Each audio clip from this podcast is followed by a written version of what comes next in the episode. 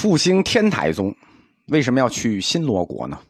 啊，上一课中断在这儿，实际上不应该中断在这儿，因为我每二十分钟的课呢是三千五百字的稿子，但我有时候讲呢就超过了我自己的那个节奏控制，呃，就就断在不该断的地方了，呃，真爱嘛，对吧？能听到现在的同学都是真爱，真爱除了互相伤害之外呢，还得互相担待，所以同学们就担待一下，他偶尔他就会就就断到一个不该断的地方。我们回来说，为什么复兴天台宗要去新罗国？佛教历史上有两个宗呢，他特别爱招留学生，一个叫天台宗，一个叫密宗。哎，这两个宗特别爱招留学生，一个爱招朝鲜人，一个爱招日本人。天台宗就是比较喜欢招朝鲜留学生的那个宗。天台宗，他们以《法华经》立宗，他们的经典呢叫天台三大部。我们讲过，《法华玄义》《法华文具》《摩诃止观》，这叫天台三大部。从天台四祖智已开始啊，又写了好几部书，什么《金刚毗》啊，写了好几部。四祖智已开始传。传到八祖，天台宗就衰落了，因为他教理实在太难了，对吧？这一代僧人要是不行，他衰落两代就衰落。所以从四祖到了天台宗八祖，叫左西玄朗，天台宗教理就已经衰落了。所以说，左西玄朗的弟子即九祖京西湛然，就曾经领导过一次叫天台中兴运动，就是天台宗衰落过，他已经中兴过一次了。天台中兴在京西玄朗的时候，并且在这一次天台中兴的时候，他第一次和禅宗发生了关系。就是天台中兴的时候，京西湛然提出了一个禅观和禅宗的一个禅观合一了，就叫做无情有性说。就是说，我们一般都说有情有佛性，但是禅宗里有一支慧能五大弟子中有一支。就是南阳国师，对吧？他说的是无情有佛性，而天台宗就是在这一次第九组京西湛然的时候，也跟禅宗就有一个禅观合一了，无情有性说非常有名。第一次天台中兴，就是在中国人京西湛然的领导下，在朝鲜同学、新罗国同学的帮助下，共同努力下完成的。就是第一次天台中兴，就是人家朝鲜人。帮忙的，参与第一次天台中兴的是新罗人法荣、李英、纯英，哎，就当时他的这帮留学生就参与了这次。同时，在这一次中兴的时候，就是京西湛然天台中兴的时候，为了防止天台学理再次衰落，啊，我觉得他们还是很有预见性啊，那果然又衰落了。那这批朝鲜同学法荣、李英、纯英他们就把。天台宗的这些根本经典，比如《天台三大部》《金刚毗》《法华五百问》，就这些天台宗的基本经典，全部带回了新罗国。就我们先搁国外一套吧，万一你再衰落了咋办？哎，他们就猜着了，他们就真衰落了，在晚唐。所以复兴天台，国内没有经典了怎么办？去新罗国把它取回来。吴越王钱俶，那就在这个通玄德绍的这个鼓动下。派使臣到了新罗国，因为这个时候他已经是国师了嘛，说什么就办什么，就抄回了散落于海外的天台四祖智以的论书以及天台三大部。那么，法华宗的二祖通玄德绍，他就再兴了天台宗，这一次就叫做天台再兴啊。天台宗学理有两次运动，第一次叫天台中兴，第二次叫天台再兴。为什么呢？因为京西湛然的时候，他已经中兴过一次了，你不好意思再中了，对吧？中一了，你在中二，对吧？中二就不好听了，对不对？就就再兴了。通玄德绍他发动的这次天台再兴啊，不光是挽救了天台宗啊，振兴了天台宗，他也是晚唐以后禅宗统一运动的重要一环。什么叫禅宗统一运动？统一谁？统一教门，统一其他教派啊！天台宗作为衰落的第一教门，他怎么复兴的？他在禅宗宗师的帮助下复兴的。那换言之，什么意思啊？对吧？无论是内在意义还是象征意义，禅宗的宗师扶植了天台宗再兴。我是你师傅，对吧？这不就是禅宗统一运动的重要一环吗？它标志着禅宗和天台宗的互相融合。在京西湛然的时候，已经跟禅宗进行了融合，就是那个无情有性说。但是无情有性说是禅宗五大禅观中的一支。那这一次在通玄德绍的这个发动下，他是法眼宗啊，对吧？那就是正脉啊，那这就这个融合就就教理上就说的很顺了。天台宗我们在佛教里称之为教门。天台、华严，我们都叫教门；禅宗在佛教里，我们称之为禅门或者宗门。宗门不叫教门啊，禅门才叫宗门。教门就是教门，禅门叫宗门。这样就是教门和禅门的融合。在佛教史里呢，这就是禅教融合的一个标志性时间，就是天台再兴。一说禅教融合，因为后期还有什么？禅净融合就是和净土宗融合，禅密融合，禅宗和密宗融合，对吧？这个有好几次统一运动，有好几个时间点。这个时间点是禅教融合的时间点。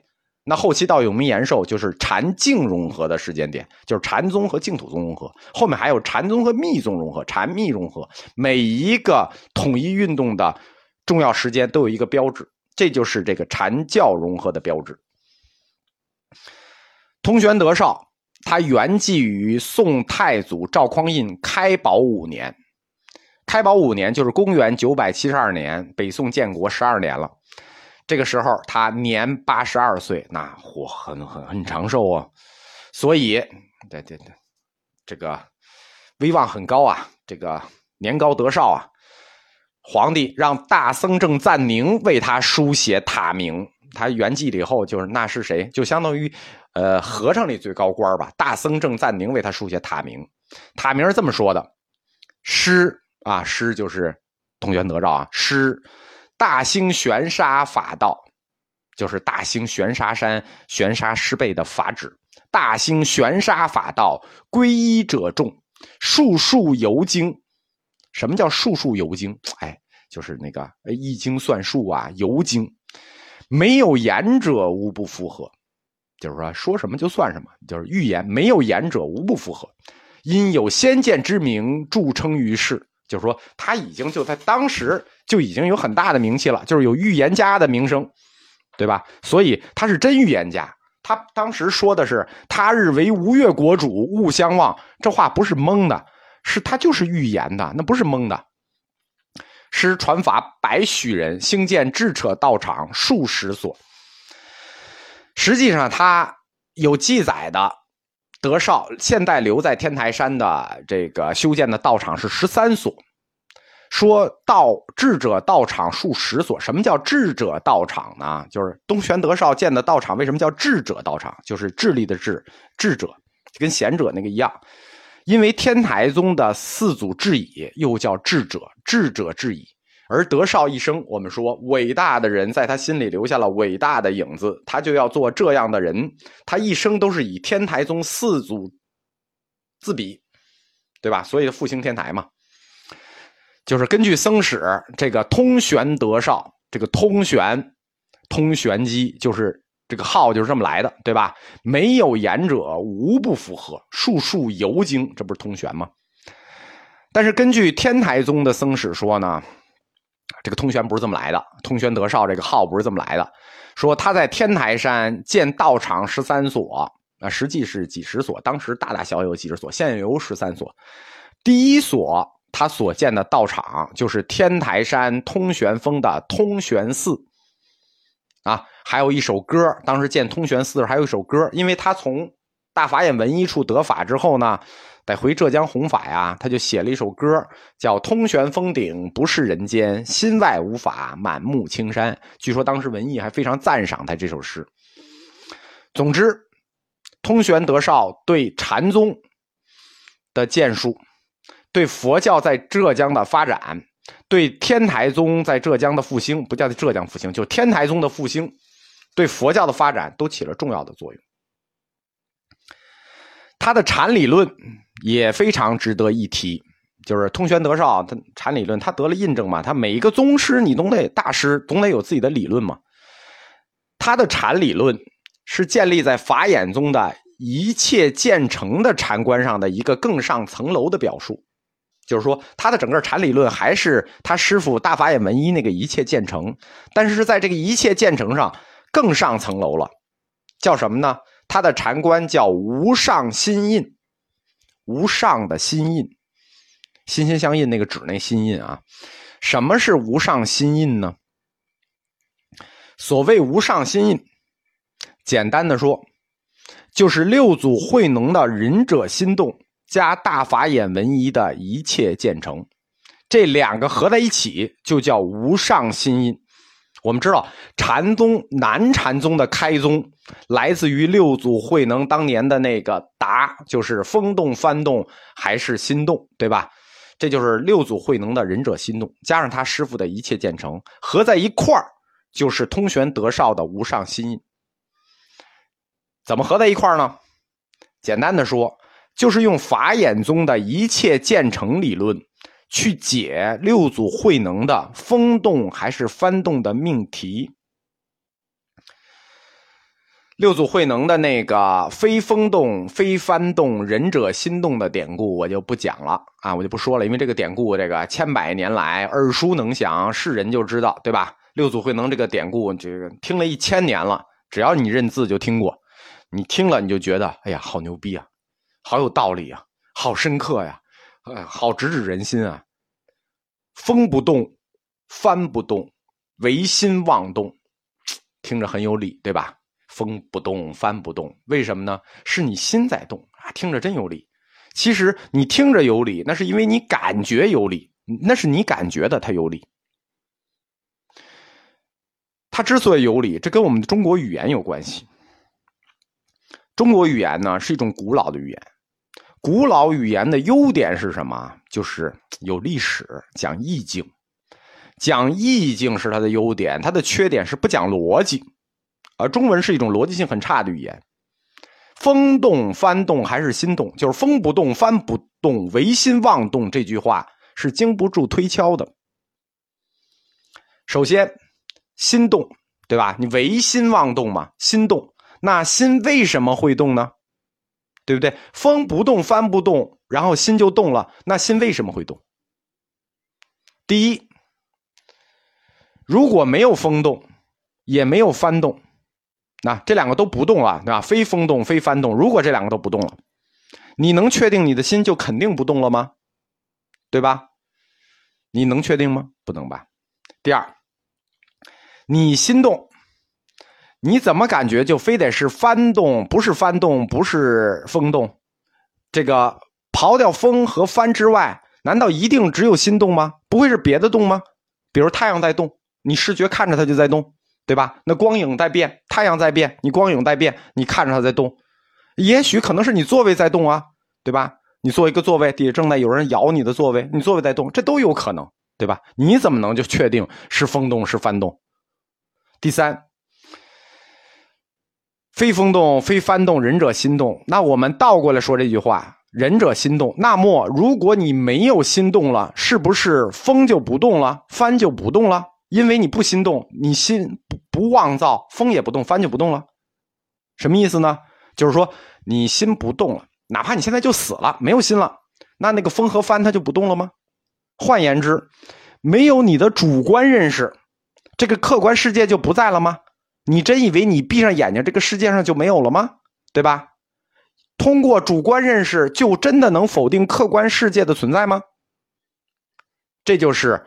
我们说非风动，非幡动，仁者心动，经不住细推敲的原因，对吧？即使六祖慧能大师，你也顶不住我这一顿乱刀扎，对吧？而且这种扎法还不是说乱拳打死老师傅，我们这是散打对传统武术，打的你还真不好还手。其实，关于慧能的这个唯心妄动这个寄语啊。在古代佛教这个易学里就有讨论，慧能的这个寄语叫做“古圣慈悲门”，就对这个整个典故有一个专门的叫法，叫“古圣慈悲门”。关于非风动、非幡动、唯心妄动，叫做“古圣慈悲门”这个典故。教内一直对这个“古圣慈悲门”有争议，啊，提出来很多，就是刚才我讲的，但是他们都抽象成这个文言了。比如说“不波风帆，风帆易动”，对吧？比如说“非风幡动，应须庙会”。风帆动处是什么？这个都是当时问的很多问题，就是说，不是说慧能说了，大家就觉得好好完了就没争议。当时也有人想说这事儿没你说这么简单。这个仁者心动啊，这个命题啊，实际跟佛教义学讨论的很多问题，它的本质是一样的，就是说看着形式不一样，本质一样。比如说。天地与我同根，赵论里的那个命题，天地与我同根，是异是同，这跟仁者心动命题是一样的。还有心与法界，心与法界啊，这两个概念是一是二，那这类命题都一样，都是仁者心动这个命题的变形。如果了解佛教义理的话，就理解了为什么他们是，呃，同一个命题的变形。因为他们都是在承认心与境为二的前提下发生的问题，就是之所以会有这种设问，是因为心与境他们认为是两个，这是前提所在，所以才会有这一个问。你把心的反应，就是心动的反应、心的印象和外在的风动和翻动割裂成两个部分来看了。你割裂成两个部分，所以你才会有这个问题：是外面的风动，还是你心里在动？是因为你把它割开了。我们前面讲一切建成的时候讲过，心和境是一对因缘，外在的境和外在的境反映在内心的动，对吧？为实无境，但是也不能为实，还要为远，否则。因缘只有一边，对吧？境和心一对因缘，你只看到心的造作了，那因缘你只在一边找答案，一边问问题，这怎么对呢？对吧？那另一边你不管了是吗？如果在法眼宗这个一切建成的理论指导下，一切因缘生，心境也是因缘生，那就不能分开谈。什么叫不能分开谈？风动、翻动。心也因此而动，这三者是合合的，不是叫三者，这两者就是心呃风动翻动是外境在动，心动是内心在动，这二者心与境、心识与外境是一对因缘，是一切建成的，他就不能分开问是到底外面在动还是你心在动，对吧？也不能说是外面动，而是外面不动是你心动，怎么回答都不对。为什么？一切建成。自然如此，因缘使然。这个问题没法答，就不要说六祖慧能说唯心妄动，六祖答的那也不对。为什么？问什么问题？禅宗怎么来的？迦叶拈花微笑。我们的祖师都是拈花微笑的。他回答佛祖那么多屁话了吗？佛祖拿朵花，然后迦叶这嘟嘟嘟嘟嘟的说，迦叶没说呀，他就没回答佛祖什么呀，对吧？祖师就没说过话，然后你解释那么多非翻动非心动，这这这一大套。禅宗我们在讲赵州家风的时候说，什么是赵州家风？不道，不说不道就是赵州家风。那个不道的意思就是说，祖师当年对佛陀就不道。那佛陀拿朵花，迦叶看了一眼，俩人笑了一下，不道。祖师和佛陀之间都没有道。你瞎道什么呀？你比祖师还高明。临济家风，德山家风，德山棒，临济棒。为什么你问就打？那因为打你都是轻的。通玄德绍把这个一切建成理论应用进这个这个古圣慈悲门，应用进这个仁者心动。实际上就是说，不可以把心和境分开。不要谈翻动，也不要谈心动，不能分开谈。你只要分开谈，就顿失祖意，顿失佛祖的意志。所以，凡是敢问这种问题的，就是说，哎，是风动还是幡动啊？心和法界十一十二，凡是有这种问题的，一律不许赶出山门。你只要问问题，立刻赶出去。没有回答，就是我说的一切建成因缘使然。你只要回答就错。所谓，这就是法眼宗的一切建成理论来解释仁者心动的命题。一切建成就是最高的道理，就是最高，就是顶尖真理。那既然是顶尖真理，那就是无上嘛。所谓无上，就是最高嘛。心与境这一对，理和事这一对，因和缘这一对，因缘能分开吗？不能分开。那么心境当然也不能分开，理事当然也不能分开。不光不能分，它不叫不能分，叫不可分。既然不可分，那就不可问。既然不可问，当然不可答。不可分，不可问，不可答，这叫什么？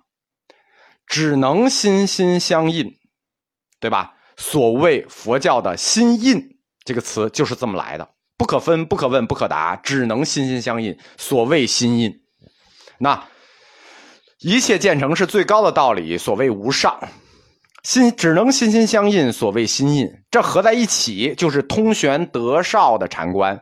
在法眼宗的根本禅观上，一切建成上的更上层楼的发挥，一切建成就是无上心印。